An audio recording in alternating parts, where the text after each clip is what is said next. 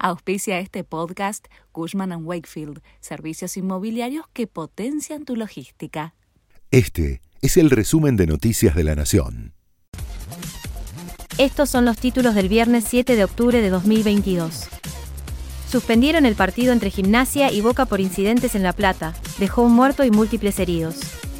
Por la sobreventa de entradas hubo encontronazos entre los hinchas fuera del estadio y la policía bonaerense, que reprimió con gases lacrimógenos. El árbitro detuvo el encuentro a los nueve minutos de iniciado el partido.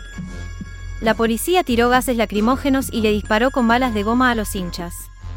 Además de dejar un tendal de heridos, terminó con la muerte de César Regueiro, de 57 años, que murió de un paro cardíaco mientras era trasladado al hospital.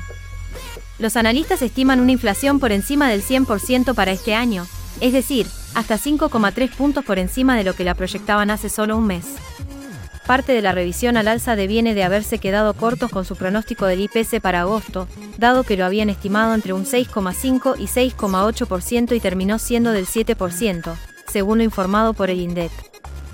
En el feriado extra largo, desde hoy y hasta el lunes, la costa argentina se prepara para recibir el turismo, con un 80% de reservas ocupadas. En Mar del Plata se impone una incógnita, que es la del clima. Entre el sábado y el domingo podría llover, lo que afectaría las muchas actividades al aire libre que hay programadas. Entregaron el Premio Nobel de la Paz 2022.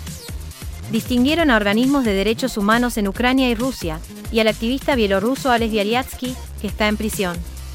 La Academia Sueca premió a las organizaciones Memorial, de Rusia, y Centro para las Libertades Civiles, de Ucrania, por su labor para documentar los crímenes de guerra en Ucrania durante la invasión rusa.